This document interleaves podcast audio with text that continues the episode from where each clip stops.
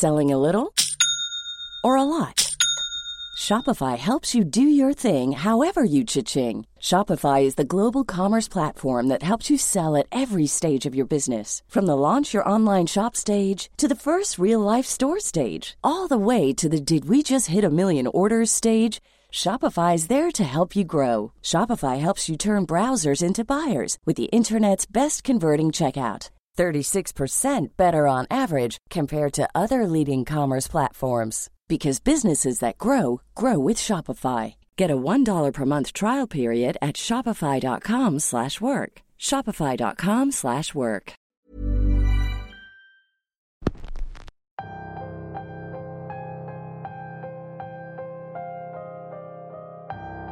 Quiero pensar que todos los que me escuchan son creyentes de cuestiones paranormales y quienes no están aquí para convencerse de algo. Muchas veces solo necesitamos estar en el momento y en el lugar adecuado para confirmar nuestras sospechas. Y eso es justamente lo que le pasó a nuestro protagonista. Bienvenidos una semana más a Radio Macabra, su programa favorito de la noche. En esta ocasión les tenemos una historia real que ocurre en el misterioso y hermoso estado de Oaxaca. ¿Crees en las brujas o simplemente crees que son parte del folclore nacional?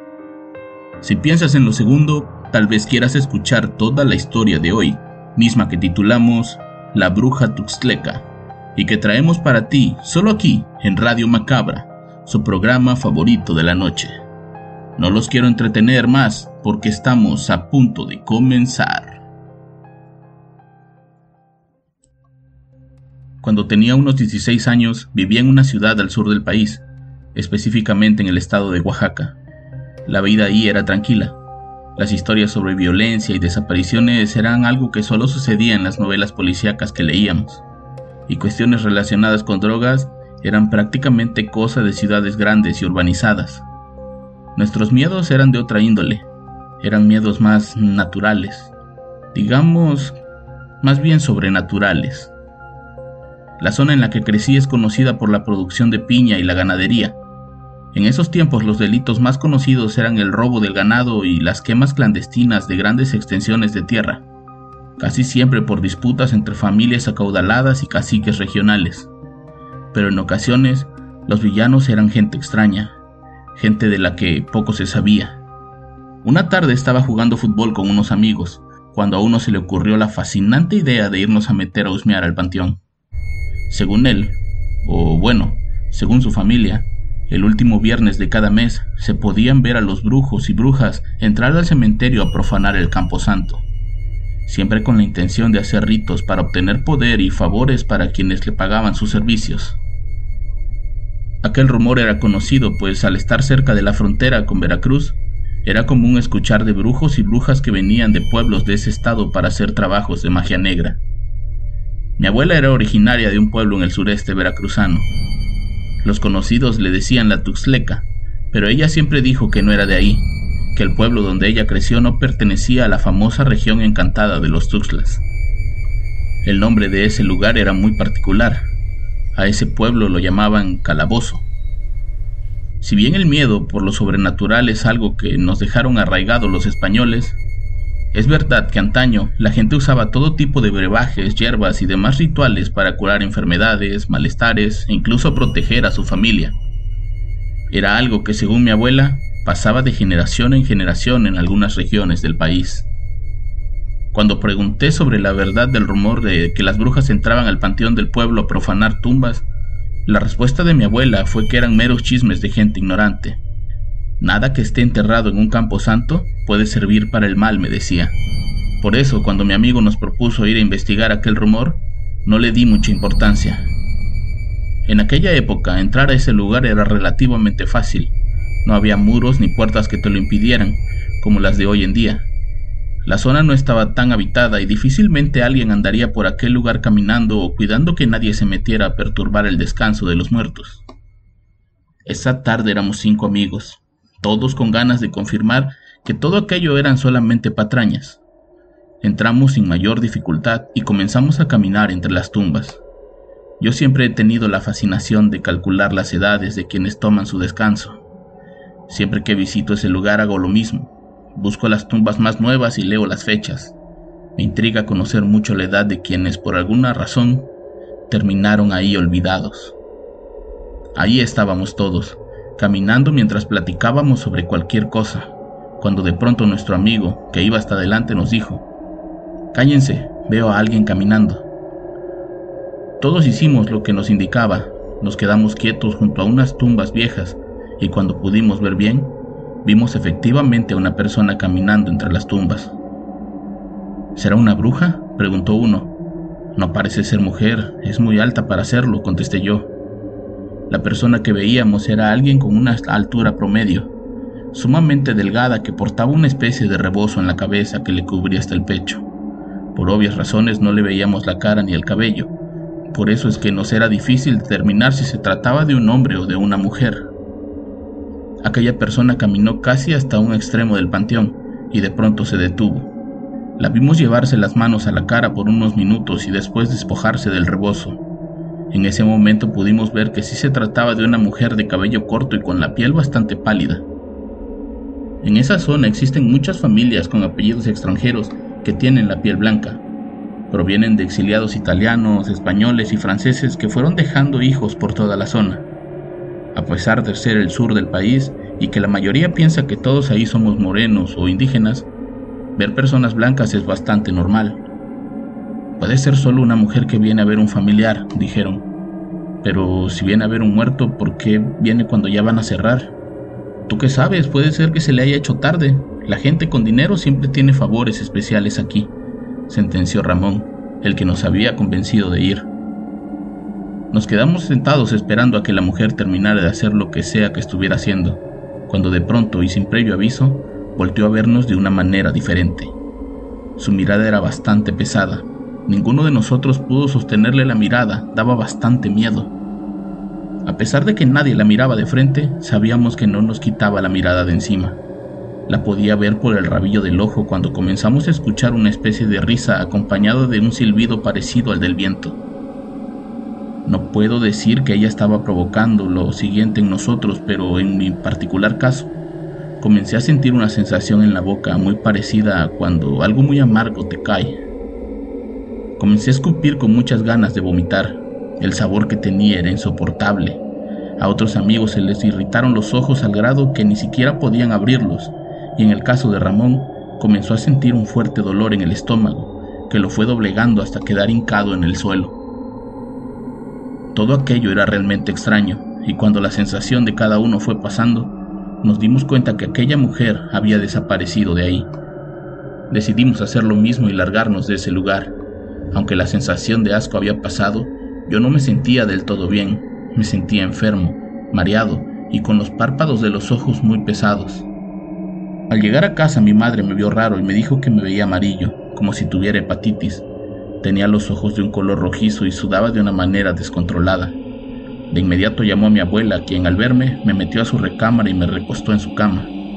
Le pidió a mi madre que pusiera agua a hervir y que me preparara un baño de agua fría. Según ella, yo estaba ardiendo en fiebre. ¿Qué hicieron? me preguntó sumamente preocupada. Fuimos al panteón. ¿A qué fueron ahí? Queríamos confirmar que las brujas no existen. En ese momento mi madre y mi abuela se dieron cuenta de que era el último viernes del mes, y como si supieran de qué se trataba todo, se pusieron a prepararme un té muy caliente, tan caliente que cada sorbo que le daba sentía como si estuviera tragando lumbre. Tienes que tomártelo todo, mientras más caliente mejor, me decía mi madre mientras mi abuela movía trastes en la cocina. Selling a little or a lot? Shopify helps you do your thing however you cha-ching. Shopify is the global commerce platform that helps you sell at every stage of your business. From the launch your online shop stage to the first real life store stage, all the way to the did we just hit a million orders stage. Shopify is there to help you grow. Shopify helps you turn browsers into buyers with the internet's best converting checkout. 36% better on average compared to other leading commerce platforms because businesses that grow grow with Shopify. Get a $1 per month trial period at shopify.com/work. shopify.com/work. ¿Qué pasa? le pregunté. Nada, no te asustes, tu abuela te va a ayudar.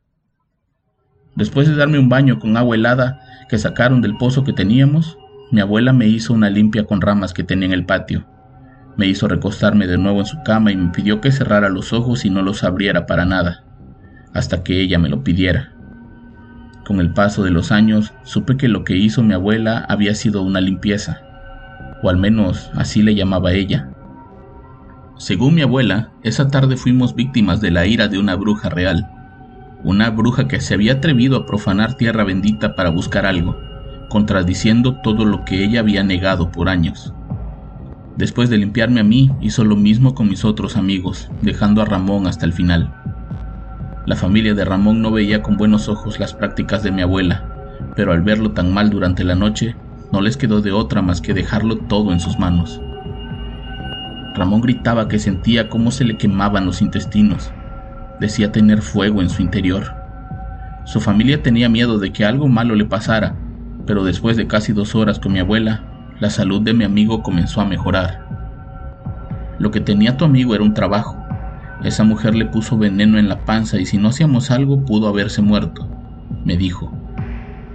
Yo le dije que esa mujer en ningún momento se nos había acercado, pero ella me dijo que no era necesario. Nosotros estábamos interfiriendo en sus planes y que alguien con ese poder y ese odio era capaz de envenenarnos con la mirada. Al cabo de unos días, mi abuela me pidió que le indicara el lugar exacto donde vimos a la mujer. Le dije que no sabía en qué tumba se había detenido, pues solo la habíamos visto a la lejanía, pero que recordaba más o menos por dónde había pasado. Al llevarla, mi abuela comenzó a percibir un olor que solo ella sentía. Nos dijo mi madre y a mí que no nos acercáramos, pues nosotros no estábamos preparados para aquello.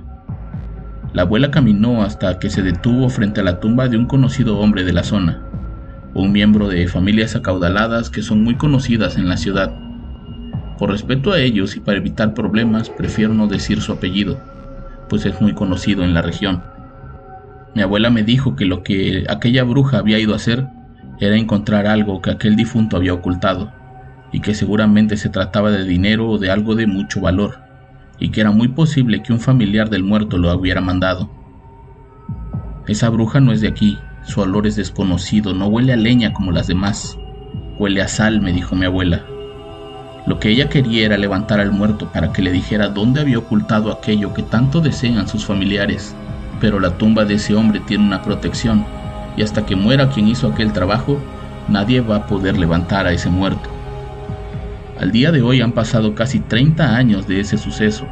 Ahora vivo en la capital de Oaxaca y al menos una vez al año voy a visitar a mis muertos entre ellos a mi abuela, que dicho sea de paso, después de morir me enteré que varios miembros de esa familia habían tenido una fuerte pelea por una herencia, pelea que terminó con dos hermanos muertos y uno más desaparecido.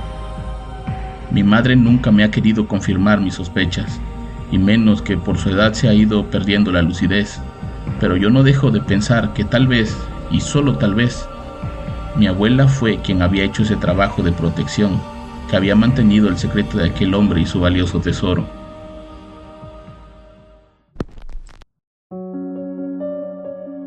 Era la abuela, una bruja con el poder de mantener alejados a aquellos quienes solo buscaban hacer el mal, o serán simples coincidencias.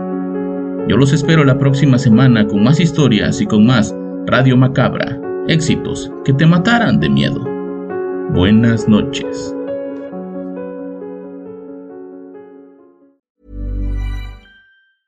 En Sherwin Williams somos tu compa, tu pana, tu socio, pero sobre todo somos tu aliado, con más de 6.000 representantes para atenderte en tu idioma y beneficios para contratistas que encontrarás en aliadopro.com. En Sherwin Williams somos el aliado del PRO.